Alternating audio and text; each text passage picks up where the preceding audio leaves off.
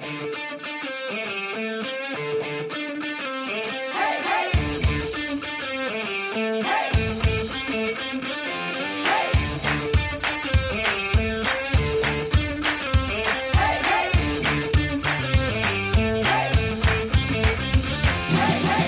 Buenos días, vecinas y vecinos. Bienvenidos a La Escalera, el podcast donde Antonio Sánchez y yo hablamos de crecimiento y desarrollo profesional, además de todo lo necesario para salir adelante en este mundo digital. Esta semana y siguiendo con las entrevistas tenemos a Maite Velasco. Ella es educadora de disciplina positiva y neuropsicoeducadora madre de mellizos y profesora de conservatorio. ¿Cómo estáis? Buenos días, Antonio, Maite. Buenos días, Ahí me he trabado en lo de profesora de conservatorio. Tú, no me esperaba esa línea de, formación. Pero, mola lo de conversatorio, también mola. Queda muy bien. Totalmente. Mira, Maite, te cuento un poco. Nosotros cuando hacemos estas entrevistas siempre le preguntamos a la persona que, traemos qué tal le ha ido la semana. Nos gustaría saber cómo, cómo, ha ido esta semana, qué sueles hacer en tu día a día. Mm, explícanos un poco cómo es tu día a día. Bueno, mi día a día es caótico, o sea, así directamente, ¿no? Con dos niños, eh, con el trabajo, yo, trabajo todavía en el conservatorio y el emprendimiento, pues eh, es bastante caótico. Entonces me muevo entre el equilibrio, haciendo ahí malabares. Esta semana ha sido una semana dura, sobre todo por esta parte de, de querer eh, emprender definitivamente y, todavía no poder. O sea, ha sido una semana bastante dura en este aspecto. Una semana dura psicológicamente para llevarlo. Pero bueno, siempre siguiendo, siempre siguiendo. Cuando hablas de emprender, ¿a qué te refieres concretamente? O sea, a dejar de trabajar por cuenta ajena. Wow. Sí. Muy bien, muy bien. Cuéntanos un poco a qué te estás dedicando y qué es lo que querrías hacer en, este camino de emprendimiento. Bueno, yo eh, me dedico a hacer talleres para padres y madres de disciplina positiva, también para educadores y profesionales de la educación. Y aparte todavía trabajo en el conservatorio y, me gustaría totalmente dedicarme a esta parcela de, ayudar a padres y madres y, y, totalmente a la disciplina positiva, hacer certificaciones y, esto es lo que me gustaría hacer, lo que me veo y lo que deseo para mi futuro en la totalidad. Oye, y Maite, ¿podrías explicarnos eh, tu evolución profesional? Pues te refieres a mi emprendimiento, o sea, no, desde que acabaste tu formación, wow. cómo empezaste a ser profesora de conservatorio. Vale, pues bueno, yo eh, desde los 16 años ya trabajaba fue una, fue una niña bastante precoz. A los 16 años yo ya, imaginaos de qué manera, daba clases a gente, ¿no? Eh, entonces em, empecé muy temprano, pero acabar, o sea, conseguir mi plaza de conservatorio fija, digamos de alguna manera, eh, pues a los 32 años conseguí mi plaza, pero yo ya trabajaba de interina en muchos conservatorios desde los 20 años, ¿vale? Y, bueno, pues yo había llegado a cumplir aquello que quería, que es que había pasado toda una vida dedicando al estudio y, tenía una plaza fija con todas mis prestaciones, muy buenas prestaciones. Pero ya a los tres años de tener ya mi plaza fija, pues empecé a, al principio empecé como a sentirme mal físicamente. Era como que siempre estaba mala. Yo, bueno, pues no sé, buscaba la solución. Y al final, cuando uno rasca un poco, me di cuenta que, es que no me sentía motivada para nada, ¿no? Entonces, desde entonces empezó un proceso de qué pasa, primero a ver qué pasa aquí, qué es lo que busco, porque esto no me llena, hasta que, bueno, pues por en medio vinieron mis hijos y, y ellos destaparon otra cosa, ¿no? O sea, esto todavía se hizo más intenso, la necesidad de hacer aquello que quería, que me motivaba, y que fuera compatible con, mi faceta como madre, ¿no? Y, pero no sabía lo que quería hacer. Sabía que yo tenía muchas cualidades en otros aspectos que no solamente eran la música, y, pero todavía no había llegado a eso. Mientras buscaba el qué hacer, pues eh, no paraba de estudiar de crianza. O sea, cuando nacieron mis hijos, yo empecé, un proceso de formarme, pero para mí, como ser madre, ¿no? Me leía ah, pues un libro a la semana, algo así, algo muy bruto. Y, pero seguía buscando a qué dedicarme para compatibilizar, para buscar ¿no? este movimiento interno que intento motivarme, buscar otra cosa que me llene. Y mi marido me acuerdo un día en una conversación que me dice, pero ¿qué estás buscando? Digo, pues yo quiero dedicarme a algo que me motive más y que, que me compatibilice con los niños. Y dice, pero si eres una experta en crianza, ¿no te das cuenta? Digo, ¿cómo? O sea, yo no me había dado cuenta que, que, tenía unos conocimientos increíbles sobre crianza. Ya, ya era educadora de disciplina positiva, pero para mí. en ese momento fue como ¡boom!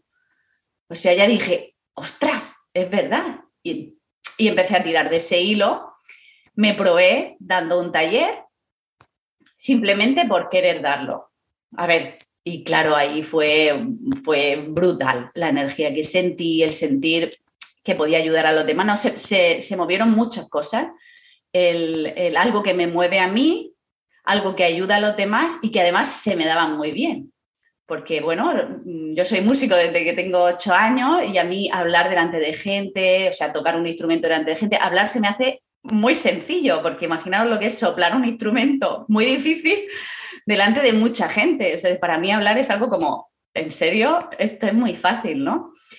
Y, pues ahí empezó una motivación que a día de hoy mm, me alimenta, me alimenta. O sea, e, es cierto, todo requiere mucho esfuerzo, esto también, pero la motivación que me da lo suple.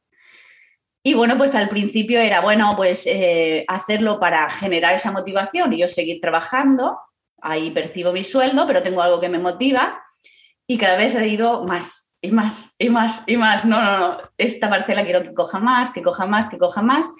Y digamos que ahora estoy en un punto en el que me gustaría que fuese la totalidad de, de, a lo que dedico mi tiempo, aparte de mi familia. Fantástico, qué, qué, evolución. Al final tiene el vínculo de, la formación, ¿no? Esta transición, el de enseñar cosas, ¿no? Porque al final, como profesor de conservatorio, estás en ese punto. Mm. Además, yo eh, me negaba eh, algo un poco inconsciente o semiconsciente, porque decía, ¿cómo voy a dedicar una vida, toda una vida dedicada a, tocar un instrumento, con todo lo que ha supuesto, porque es muy duro? Y ahora me voy a ir a otro sitio, pero no me he dado cuenta de que hay un vínculo común, ¿no? Y, que además eh, este ahora me, digamos que me motivaba más porque formaba más parte de mi día a día, que es que soy madre y quiero ser una madre consciente y, estar, ¿no? Entonces me, no lo veía, o sea, yo ahora me voy al conservatorio y lo que antes yo hacía como respirar, lo sigo haciendo como respirar, el dar clase de oboe, pero lo veo como más alejado de mi realidad. Y esto ahora lo veo totalmente impregnado, ¿no? En mi casa, afuera, o sea, es algo que me, llena por todos los lados. Y yo no tengo hijos, Maite, entonces, ¿me podrías explicar un poco qué es la disciplina positiva o cómo se aplica la disciplina positiva en, la crianza, en, en, el entorno familiar? Bueno, entiendo que también serviría para otros contextos, ¿no? Pero en tu caso... Sí. la disciplina positiva lo has dicho tú, Enrique, que es, es una manera de vida. ¿Vale? Se aplica a cualquier contexto y ahora verás por qué. Pero vamos a la crianza.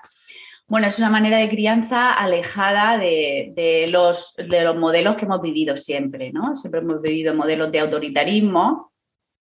Yo mando y tú obedeces, cualquiera que sea la figura, o sea, el padre, la madre o, el educador, profesor, y también alejado de la permisividad, porque es cierto que, primero fuimos educados muchas generaciones en el autoritarismo y nos fuimos luego a la permisividad. Y es bueno, eh, vamos a dejar que hagan lo que quieran, que sean felices, ¿no? Esta idea como muy bucólica de, de que la felicidad se encuentra donde no hay límites, ¿no?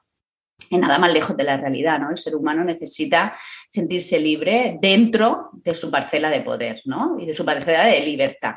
Y la disciplina positiva pues, propone eso, una educación democrática, esa educación democrática, en la que tenemos en cuenta al niño, a la niña, a la situación, al momento de desarrollo del niño, dependiendo de una edad, pues un niño o una niña va a necesitar unas cosas u otras, pero sobre todo y digo sobre todo para que veamos la distinción con la permisividad, y es que también nos tenemos en cuenta. Y eso es educación democrática, es que nos tenemos en cuenta todos y, tenemos en cuenta que, que si bien eh, eh, los padres ya no nos vamos a poner a mandar a los niños, huimos de esta parte, es cierto que tenemos como padres y como adultos y como madres eh, la, la, ¿cómo lo diría? La responsabilidad de liderar a nuestros hijos. Ellos no pueden hacer determinadas cosas, ¿no? Entonces, desde esa posición de totalmente responsabilidad como adulto, pues ir siempre en el equilibrio de tenerlos en cuenta y tener en cuenta la situación. O sea, que nos alejamos de los métodos punitivos, del castigo y del, premio, del conductismo, ¿no? Y buscamos relaciones de respeto. Nosotros le llamamos el lenguaje de la amabilidad y la firmeza. ¿Y cómo empezaste a interesarte por disciplina positiva? O sea, ¿cómo llegó a tu vida? Pues bueno, mis hijos fueron unos niños muy, muy deseados y muy buscados. Y nos costó mucho que llegase un embarazo a término. Y cuando hablo de mucho, es mucho sufrimiento y mucho tiempo. Entonces, claro, yo era una mamá ya muy consciente de, que esto que me había llegado a la vida era algo en el que yo quería invertir. Sabes que no fui una mamá joven que, bueno, me viene y voy actuando, ¿no? Yo, yo lo tenía claro. Quería ser como todo el mundo, pero yo muy conscientemente pues una buena madre. Y decidí que mis hijos, porque ellos nacieron prematuros, eh, muy prematuros, y en la primera semana, recuerdo que mi marido me dijo, en la primera semana que ellos habían nacido, me miró y me dijo, nuestros hijos no van a ir a un colegio público. Nosotros trabajamos en los públicos, sabemos cómo se mueve. Y, yo no entendía, yo estaba preocupada porque esos niños salieran adelante y miro y digo, ¿por qué me estás diciendo esto? Dice, porque son de diciembre y prematuros o sea, mis hijos tenían que haber nacido en febrero y nacieron en diciembre. Entonces entendí, ¿no? Mi marido tenía mucho miedo de que la educación pública fuese siempre tirando de ellos, porque no llegan, no lo entendemos, ¿no? Casi todos, o lo hemos vivido en persona, hemos tenido un amigo, eso, que es el de diciembre y que va siempre evolutivamente detrás, ¿no? Y que el sistema va tirando. Y a partir de ahí dije, wow, es verdad. ¿Y dónde van a ir mis hijos? Meses tenían, ¿no? y me puse a mirar eh, pues, sistemas educativos respetuosos. Y llegué a Montessori, soy una una fascinada de Montessori, y, Montessori me llevó a disciplina positiva. En un taller que hice como madre de Montessori, pues una chica empezó a hacer, una guía Montessori empezó a hacer unas dinámicas que dije, oye, esto es, una, esto es potentísimo, lo que, se lo dije así. Digo, la dinámica que acabas de hacer, porque disciplina positiva tiene todo dinámicas vivenciales que tú te pones en la piel de tus hijos, ¿no? Digo, esta dinámica me parece potentísima. Y me dice, bueno, esto es disciplina positiva. Tienes que mirar a esta mujer, seguir a esta, leer este libro. Entonces ahí tiré del, del hilo y dije, sí, esto es lo que yo necesito. Ahí sí que vi algo muy efectivo para madres y padres, del día a día, que nos ayudan a entenderlo. Entonces, bueno, pues tirando del hilo, ahora mira dónde estamos. ¿Y la parte de neuropsicoeducación? Pues eh, cuando llegué a disciplina positiva, o sea que hice ya mi gran taller, de decir, bueno, ya voy a invertir en hacer este taller, yo iba allí por mis hijos, como os he dicho, mis hijos, ser una buena madre, además eh, los que me conocen pues ya saben que soy bastante perfeccionista. Y, allí te encuentras unas dinámicas muy sencillas eh, sobre funcionamiento cerebral muy, muy, muy sencillas. Cuando, además, cuando te las hacen, dices tú, joder, qué cosa más sencilla, ¿no? Pero yo llevaba 20 años trabajando como profesora, 20 años que no es poco, y no había, no sabía esto. O sea, yo había estudiado máster, casi doctorado, y no tenía estos conocimientos de funcionamiento cerebral. Me sentí bastante pequeñita, sinceramente. Y dije, no, yo aquí tengo que tirar también de este hilo. Voy a formarme en disciplina positiva pero voy a entender más cómo funciona el cerebro, para, para mí, para mis hijos, pero sobre todo para, para mi faceta como, como profesora, ¿no? Y eh, bueno, pues eh, tirando, tirando, vi que eso era un mundo fascinante y, me formé como neuros. Hice un máster por dos veces, lo repetí en la pandemia, lo repetí de manera, de manera un poco más intensiva, eh, neuropsicoeducación, que es un poco pues entender cómo funciona el cerebro para aplicarlo en todos los contextos, ¿vale? En tus relaciones personales también. Lo que pasa es que, bueno, pues yo lo, aplico a mis talleres de disciplina positiva y a mi, a mi tarea como, como educadora, como profesora. ¿Y cómo es un taller de disciplina positiva? ¿Cómo funcionan? ¿Qué tipo de familias vienen? Cuéntanos un poco más sobre cómo es una dinámica en un taller. Pues eh, los talleres son súper divertidos. Yo recuerdo que en el primer taller mi, entrenadora eh, dijo, mm, que es una de las dinámicas que hacemos, eh, habéis venido al mejor taller de vuestra vida. Y recuerdo que mi marido hizo el mismo taller, pero meses más tarde, y me dijo, cuando Marisa me dijo esto, dije, ¿de qué va? O sea, qué prepotente, ¿no? Pero es así, así tal cual. Porque es súper, súper divertido, porque, bueno, evidentemente te llevan muchísimo conocimiento, pero son talleres vivenciales. O sea, que aprendemos mucho, pero nos reímos mucho. Está todo estructurado para que hagamos eh, actividades en las que tú representas, o sea, utilizamos el roleplay. Y te llevas aprendizaje, pero siempre desde el sentido del humor.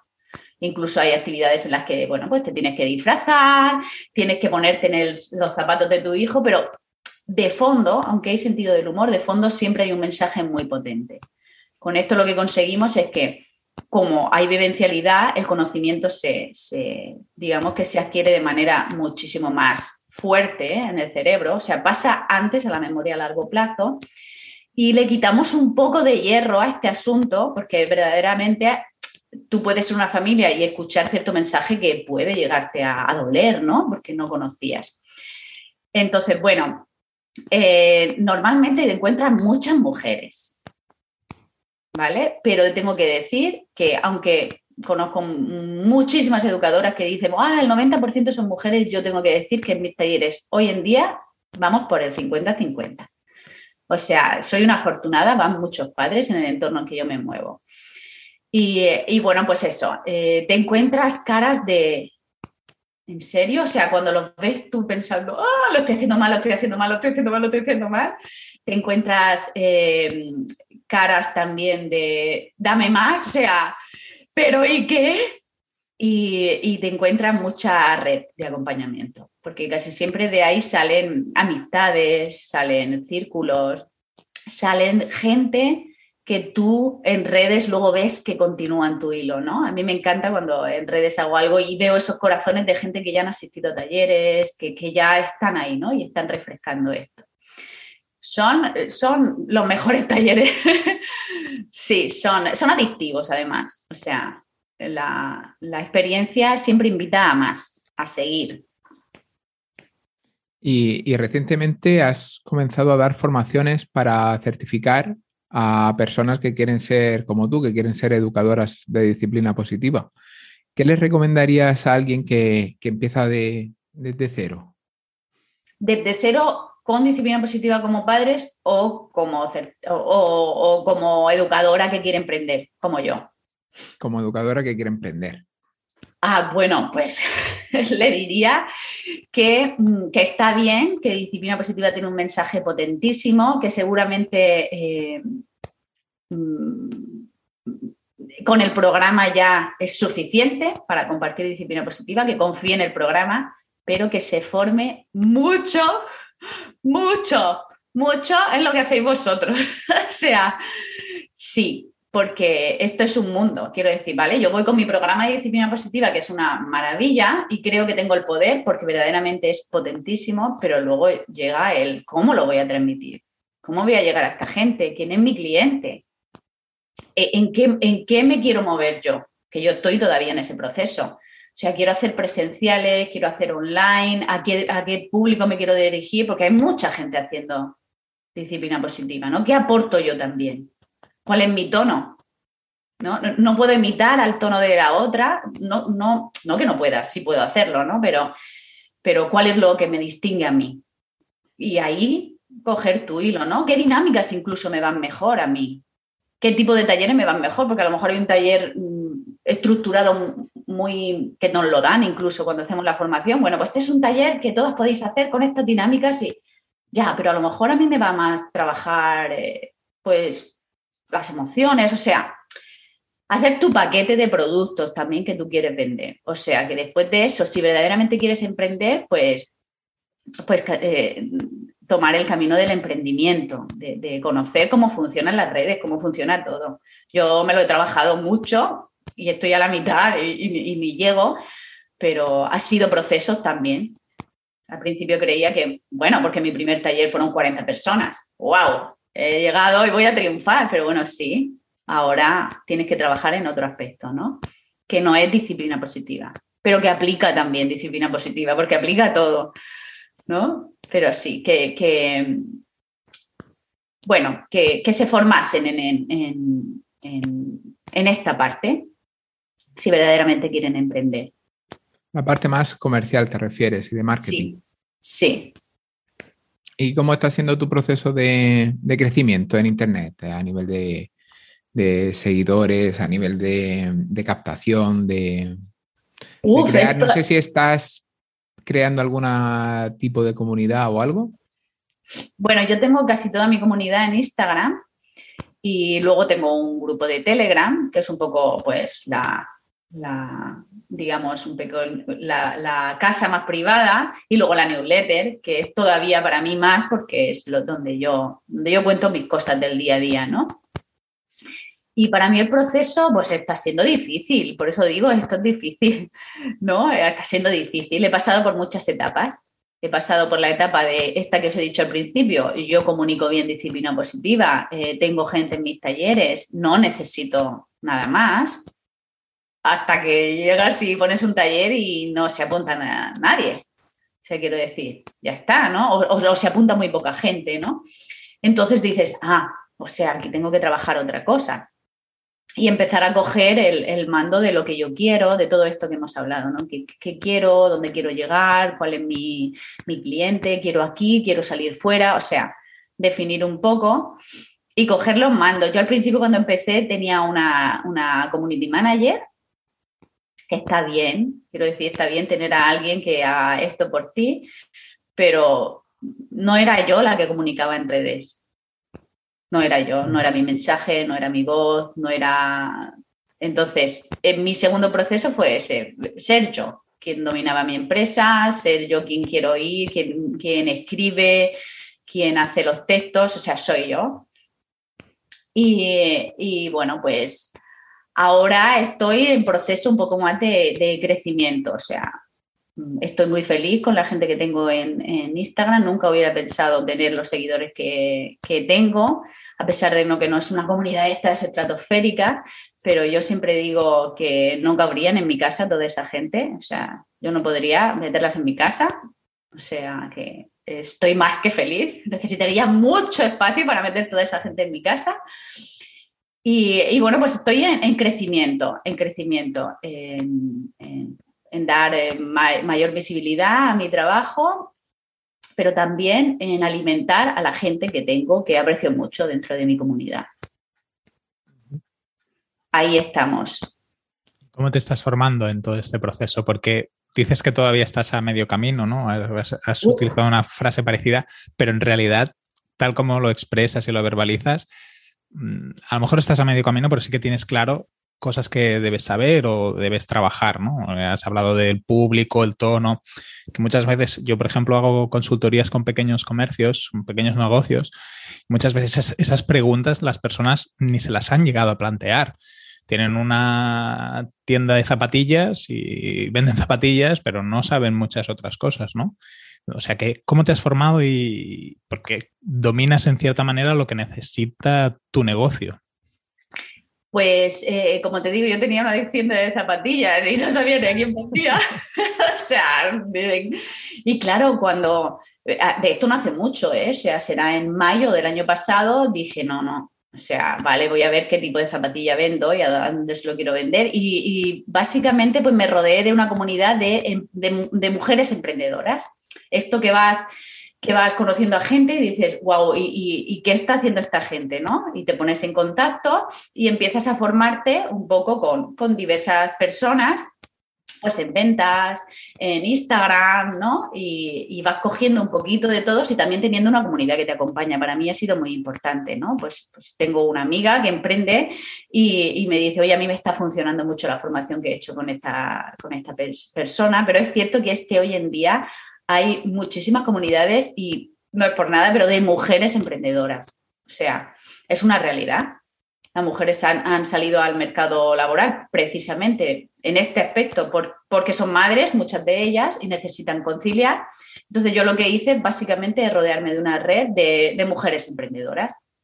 Y ahí también soy una persona que ha sido muy autodidacta siempre. Entonces a mí poca información me basta, quiero decir, no que sea profesional, sino que cuando vi llegando la información, pues era capaz de asimilarla a pesar de que me estaba muy, muy lejana. Entonces, soy una buena esponja. Soy, esto es una cualidad. Esto es, esto es un ejercicio también de disciplina positiva, de enfocarme en mis fortalezas. me ha costado mucho, ¿no? Pues tengo esta fortaleza, soy una buena esponja. No controlo nada, porque la realidad es que no controlo nada, no soy técnica en este mundo, en el OBOE sí, en disciplina positiva sí, en este mundo no soy técnica, pero sí que capté pronto que, claro, para tener un negocio tienes que tener una estrategia. O sea, pues esto es igual que con disciplina positiva. O sea, yo, yo llego ahí a mi casa, llego a mi casa y me dan a mi hijo en mis brazos y yo digo, ah, qué maravilla ser madre, pero ahora, ¿qué madre quiero ser? ¿Quién es mi hijo? Conocer a tu cliente, ¿no? O sea, ¿quién es mi hijo? ¿Qué necesita? ¿Y cómo puedo llegar? ¿No? O sea, ahora quiero llegar, quiero ser efectiva. Bueno, con mis hijos me sale, con mi cliente todavía estoy en proceso de formación, pero es un poco lo mismo, ¿no? Sí, sí, más o menos es parecido. exactamente. ¿Cómo quiero llegar y voy a ser, voy a ser muy efectiva? Pues es la misma filosofía. Pero eh, claro, sí, básicamente rodearme de gente que hace lo mismo que yo y ver con quién se forman y asistir a formaciones, a pesar de que creo que necesito mucho más. O sea, quiero decir, eh, yo ahora, ahora, por ejemplo, estoy en mi certificación y estoy formándome, estoy haciendo este proceso. Pero si yo siguiera en la parte de formarme como empresaria, pues se me ocurrirían miles de, formaciones que, me, necesitaría, muchísimas, pero bueno, poco a poco, pues ahí. Siendo muy consciente de lo que necesitas y de lo que te falta. ¿Y qué objetivos a largo plazo te planteas para tu negocio? Soñar del bueno, soñar del bueno, o sea, pues mira, por, ejemplo, esto es un trabajo también que he hecho para, para mí y que sigo haciendo para mi, emprendimiento y es que me acompaño de personas que me acompañan, quiero decir. No solamente de personas que hacen lo mismo que yo, sino personas que acompañan mi proceso. Igual que yo acompaño a padres, pues yo tengo mentores que me acompañan en mi proceso personal, no, no de emprendimiento personal, ¿no? Y, y hacemos mucho este ejercicio de qué deseas para tu futuro, ¿no? y qué deseas sin filtros. O sea, quiero decir, el, milagro, el milagro, o sea, si mañana tú te levantas y, tienes todo aquello que deseabas, o los impedimentos que te, que te, o las cosas que te impiden llegar a donde, a donde quieres llegar, que, cómo sería mi vida. Y creo que esto es importante también como, como, como persona que va a emprender. O sea, pensar sin, sin ver en los, los por sí y sí o no. O sea, no, pensar en grande pues yo me veo, pues yo me veo, yo me veo haciendo certificación y viviendo de esto y teniendo un negocio online. Me encantaría tener un negocio online que me permitiese pues lo que me mueve, porque verdaderamente lo que me mueve mm, es tener tiempo para dedicarlo a mis hijos y a mi familia, haciendo aquello que me gusta. Entonces, como lo que me mueve es el tiempo, porque mm, ya he llegado a un punto que creo que puedo ser productiva eh, dedicando poco tiempo. Quiero decir, cuando un negocio funciona, primero hay que ponerlo a funcionar, pero ya puede ser productiva. Yo ya tengo los contenidos, los conocimientos para, transmitir. Pues me gustaría esto, eh, tener un negocio online que me permitiese conciliar, conciliar eso es, mi, eso es lo que me mueve. Y, sabiendo que, estoy dando muchísima eh, valor a lo, que, a lo que hago. O sea, para mí dos cosas me mueven, conciliar y aportar valor. O sea, ese es mi, yo, necesito, es algo en mi vida, yo necesito dar valor, o sea, esa es una necesidad primaria. ¿No? Entonces, con esto creo que, que cumpliría, cumpliría mis dos cosas en la vida. Me encantaría. Este sería mi, mi top. Tu propósito de vida. Sí, sí, esto estaría muy bien, muy bien como, como resultado final. Y mm, muchas veces las personas que están a nuestro alrededor por ejemplo, tu, tu pareja, familia, ¿cómo ven esta idea de cambio? ¿Cómo lo sienten? ¿no? Esto a veces es casi tan importante como, Buena uno pregunta. mismo, como uno mismo tenga esa, esa esencia, esa motivación. ¿Cómo lo viven? Muy buena pregunta. Bueno, pues eh, mi, mi marido es que es eh, eh, Antonio, que ha ido a un taller de disciplina positiva, ya, ya sabe lo que es esto. Él tiene una, digamos, una prioridad en la vida que es complacer. Quiero decir, no, no, no quiero decir que sea un tibio, nada, nada que ver con esto, pero le encanta complacer. Entonces, yo sé que lo que yo le diga para él va a estar bien. ¿Vale? Ah, Pero este cambio, evidentemente, es duro. Entonces, creo que hace, y llevo ya tiempo con esto, creo que hace una semana fue la primera vez que él me dijo sí y piano. O sea, quiero decir, piano es poco a poco, sí, vamos a llegar, pero vamos a mirarlo bien. Y es la primera vez en la vida que él me dice algo así. O sea, quiero decir, evidentemente se vive con, con ansiedad y con, y con preocupación, porque estamos hablando de, de, de unos ingresos muy buenos y con muy buenas prestaciones a posiblemente poder caer en un vacío, ¿no? Siempre hay el miedo, ¿no? El miedo a. Entonces, bueno, pues ahí hay, a pesar de que él siempre es adelante a todo lo que yo diga, o sea, a todo lo que yo diga, me gustaría, sí, porque no lo hacen, ¿no? Eh, o sea, yo sé que con eso no tengo problema, pero con el resto de familia, y aquí que no me va a oír nadie, pues eh, ni siquiera lo he comentado. O sea, es, es un... O sea, pero ¿cómo te va eso de los talleres? O sea, mi padre me sigue preguntando, eh, ¿cómo te va eso de los talleres? Así como, como cuando empecé, algo que yo hago por hobby. Exactamente. Digo, ah, pues me va bien, ¿sabes? Ah, sí, como, como son los padres, pues, y ganas dinero. Digo, pues papá, a veces, a veces muy bien, pero a veces tengo que trabajarlo tanto como todo, como todo. Mm. Y te merece la pena. Ah, sí, no me hace ese tipo de preguntas, pero no tiene ni idea. Son, son las típicas. O sea, si yo, yo creo que el día, yo creo que, que, prefiero no decírselo. O sea, yo, yo, yo prefiero decir, si me va bien, decir, mira mi cuenta del banco, ¿estás bien? Vale, pues todo está bien, ya no trabajo en el conservatorio, ¿vale? Porque para él sería muy duro, muy duro. O sea, hay miedo, hay miedo. Porque hay riesgo, es cierto, hay riesgo. En mi posición hay riesgo. Pero bueno, yo ahí vamos. Eh, hay veces que pienso que el riesgo es necesario y a veces que digo no tanto. o sea, vamos poco a poco, poco a poco. Son montañitas que hay que ir subiendo también de mentalidad. Yo ahora, yo ahora me considero ya, he pasado el, el, ori, el ori, o sea, la, la, mitad de la montaña la he pasado, ya voy para arriba. Seguro que, irá, seguro que irá muy bien, Maite. Y una pregunta, si, si, vamos un poco más punto personal y no quieres responder, no, no, hay ningún problema. ¿Qué edad tienen tus hijos, Maite? Seis años. ¿Y ellos años. son conscientes de estos cambios que tú estás haciendo y, y moviéndote? Pues, esto es muy fuerte porque eh, yo, hasta que nacieron mis hijos, mi vida era el oboe. Yo toco un instrumento de, no sé si lo he dicho, de viento, que es el oboe. Y mis hijos saben que yo doy clases. O sea, mi vida, estamos hablando de, pues, esto también es personal, voy a cumplir cuatro, 44 años. o sea, de, de, que he estado 33 años de mi vida dedicándome a esto y sin embargo mis hijos creen que lo es un hobby.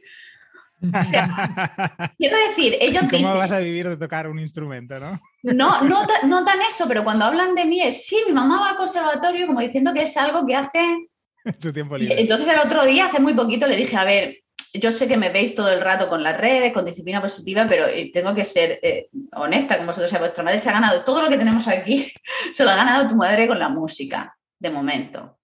O sea, a mí lo que me ha hecho tener toda esta casa, todo lo que tenemos en día es la música. Yo he sido música y seguiré siendo música hasta que me muera, porque eso es algo que llevo dentro.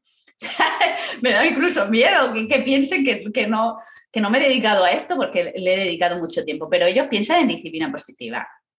Bueno. Y es cierto que cuando me oyen, ay, este taller, este taller que no se llena o algo así, ¿no?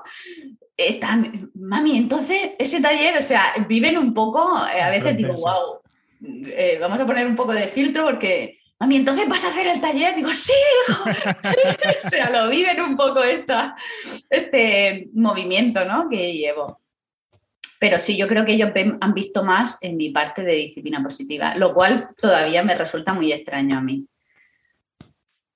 Eh, Maite, has comentado em, que tus padres pueden, o sea, que tú percibes que tus padres pueden sentir miedo, ¿no? Por tu, por tu cambio. Eh, vamos a contextualizar, ¿en qué núcleo familiar te criaste? O sea, ¿a qué se dedican tus padres, etcétera? Pues mis padres, eh, mi padre se retiró, se tuvo que retirar por enfermedad muy joven.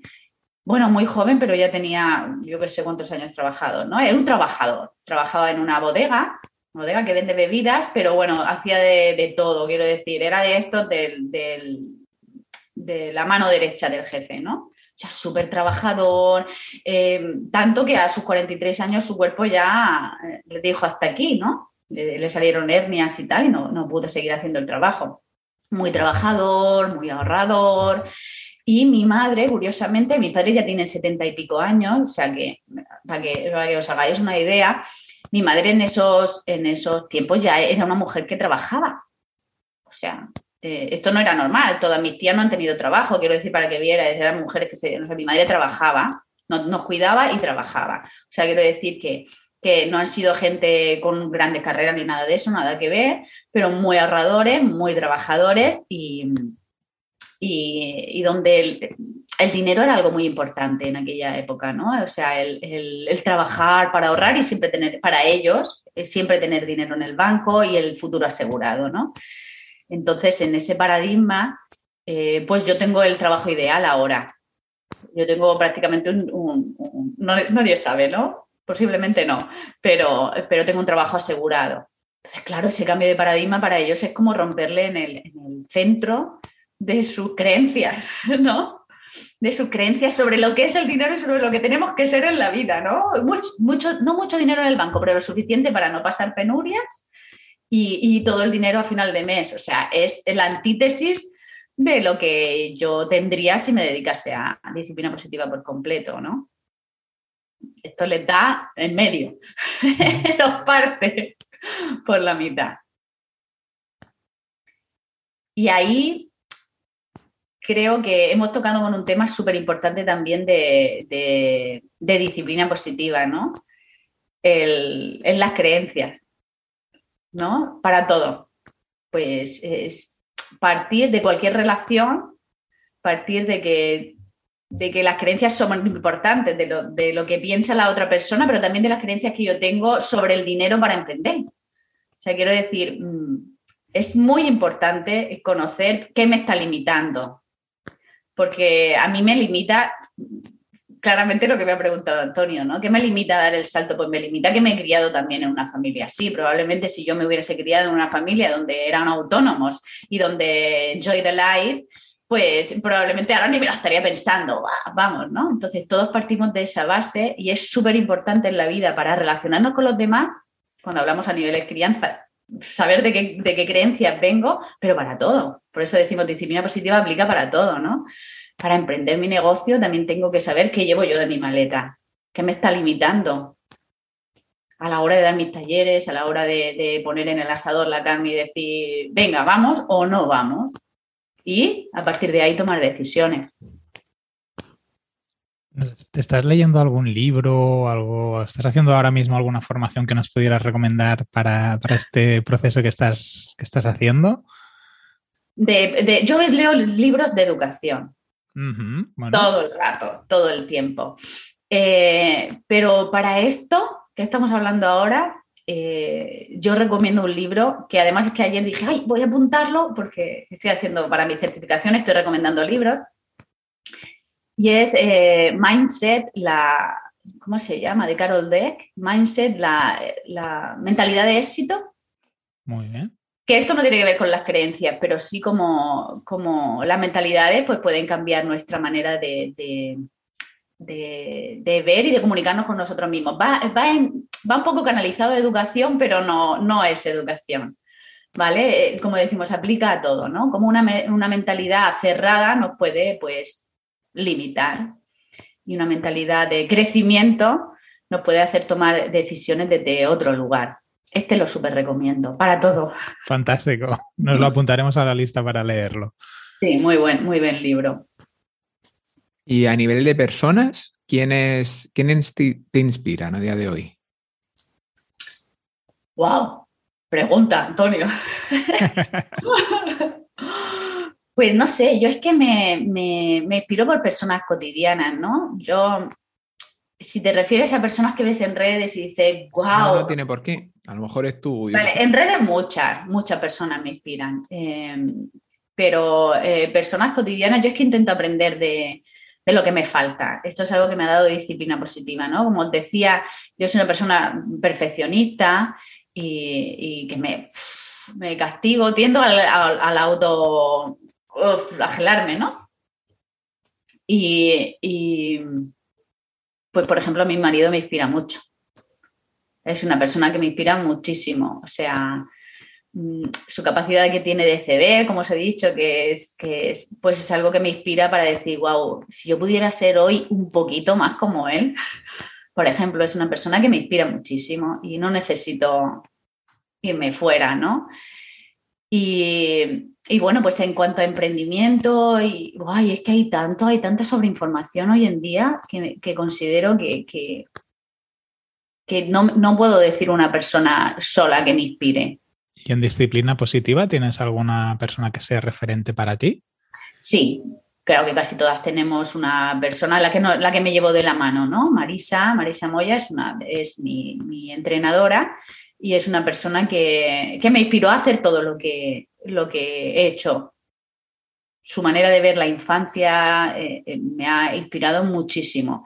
Y, y, también una persona que me está acompañando ahora en el proceso de certificación, que es Gina Graham, que también me inspira muchísimo su positividad, su manera de ver la vida.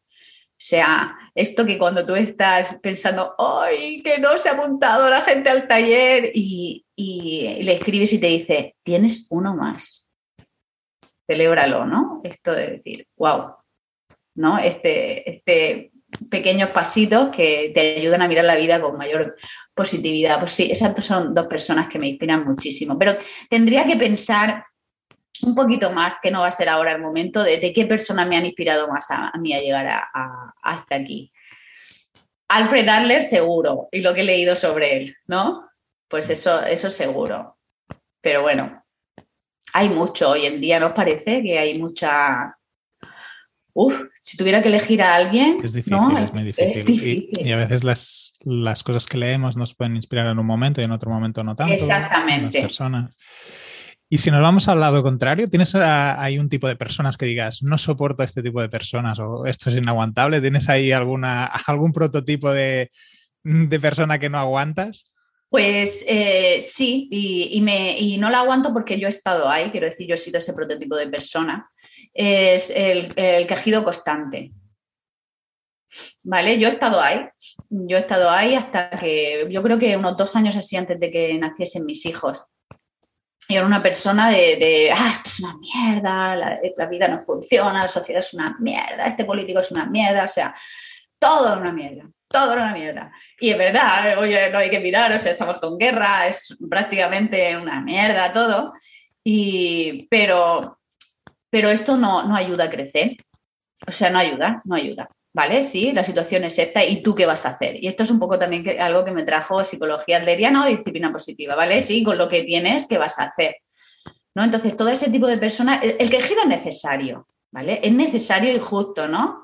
Mi mentor, una persona que admiro también muchísimo, que no he dicho, Cristian Orozco, me dice, tú te levántate por la mañana, y yo, yo lo recomiendo a los dos, te levantas por la mañana o por la noche, cuando quieras, el, el momento que a ti te vaya, cuando ¿no? Te levantes. Y, exactamente, y te vas al espejo y, y, te quejas, o sea, cinco minutos de quejido extremo, incluso muerde la toalla, lo que quieras, quéjate, pero tenlo acotado, porque si resulta que me estoy quejando todo el día, al final es que mi día a día que es un quejido constante. Entonces me resta muchísima energía la gente que se queja, pero no porque se queje constantemente, sino que se queja y no hace nada.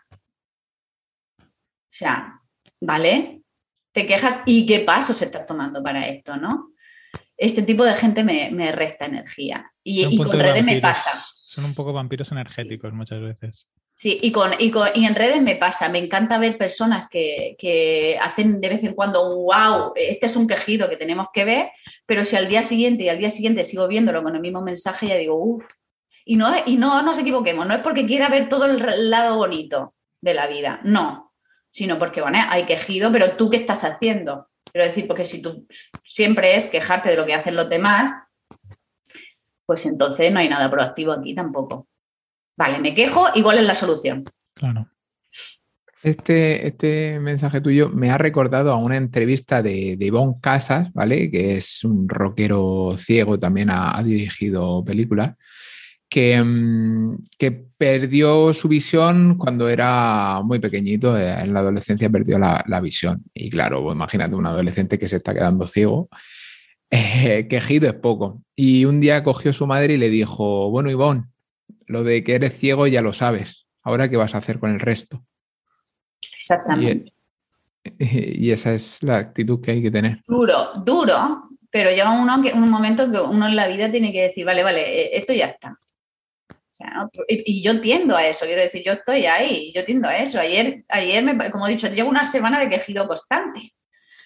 Pero ahora ya no lo verbalizo, o sea, me lo hago yo, me lo mastico y venga, y todas las noches, ¿y a dónde vamos? ¿Y a dónde vamos? ¿Y a dónde vamos? ¿No? Pero si me quedo en el, en el quejido, pues es que soy tóxica. Directamente es que eso es ser una persona tóxica.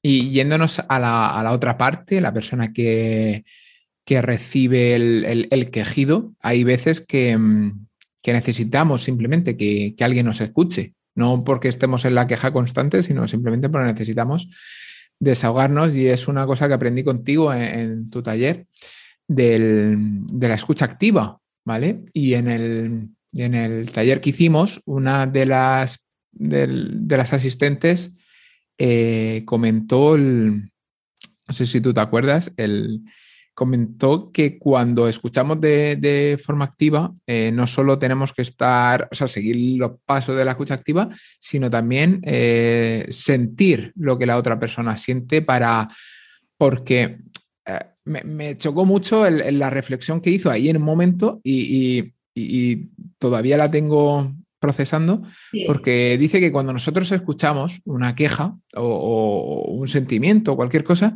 eh, escuchamos con una coraza puesta, escuchamos con, un espejo, en plan, tu problema para ti, quítamelo rápido, quítamelo rápido, me quema. que se vaya, que se vaya, que se vaya.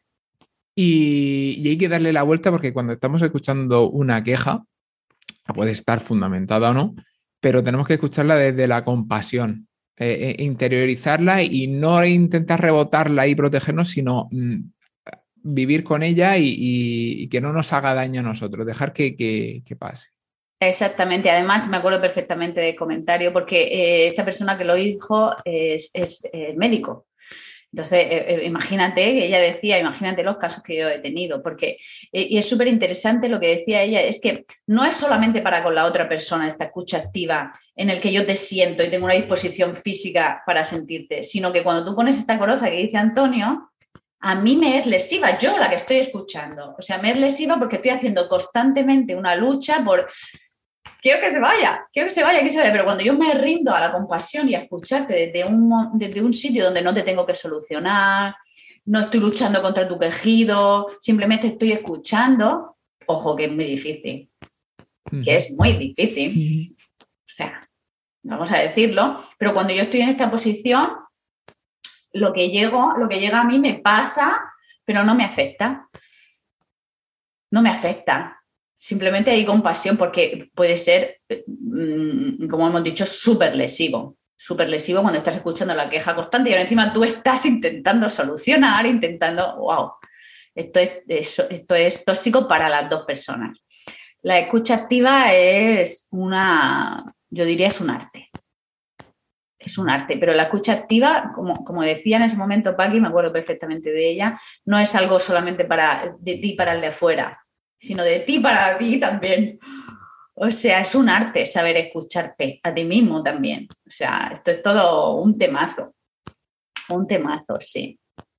Sí, sí, como ves, Enrique, esto de la disciplina positiva tiene para, para, para quedarte en la superficie, que está bien también, pero como quieras rascar un poco, que al final todo el mundo termina rascando, te metes ahí, ¡guau! te metes en un buen, en un buen sitio. Es fantástico. Sobre todo le veo mucho también la aplicación en equipos de trabajo. Claro, yo, por ejemplo, como autónomo, pues trabajo mucho solo, ¿no? Pero recordando cuando trabajaba con otras personas en equipo, tiene también ese punto que es muy aprovechable seguramente. Sí, eh, de hecho yo soy educadora de disciplina positiva para organizaciones. Para trabajar este tipo de cosas, ¿no? Inteligencia emocional, habilidades sociales, habilidades de escucha y habilidades de liderazgo. Mm. ¿no? Eh, hacer un buen liderazgo, que es súper importante. O sea, aparte de la parte de crianza, también haces sí, disciplina, positiva. es para crianza, bueno, hemos dicho es para todos los palos, ¿no? Pero hay, hay específicas, hay certificaciones y formaciones. Yo ahora mismo en activo hago crianza y he hecho parejas, ¿vale? Y luego certificaciones. Pero hay para parejas, para aula y para organizaciones y empresas. O sea, es la última la última que surgió y, la última que yo me formé también. Y, creo que es un programa interesante. Interesante. No para producir, quiero decir, no tiene nada que ver con ventas ni nada de eso, sino para, crear un clima, que al final esto también es vender. Quiero decir, que la gente esté más satisfecha. Exactamente, haya muchísima más creatividad, apertura, eh, liderazgo. Eso trabajamos.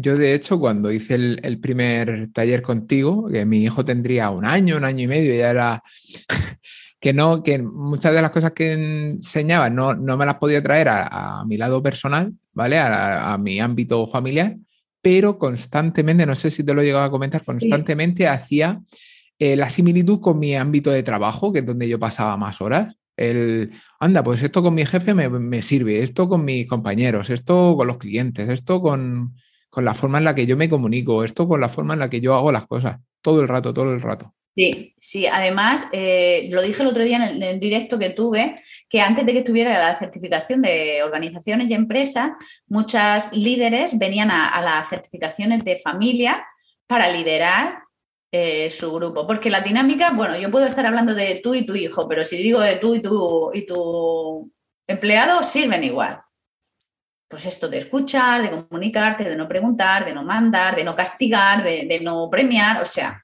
comunicación asertiva, comunicación empática, todo aplica.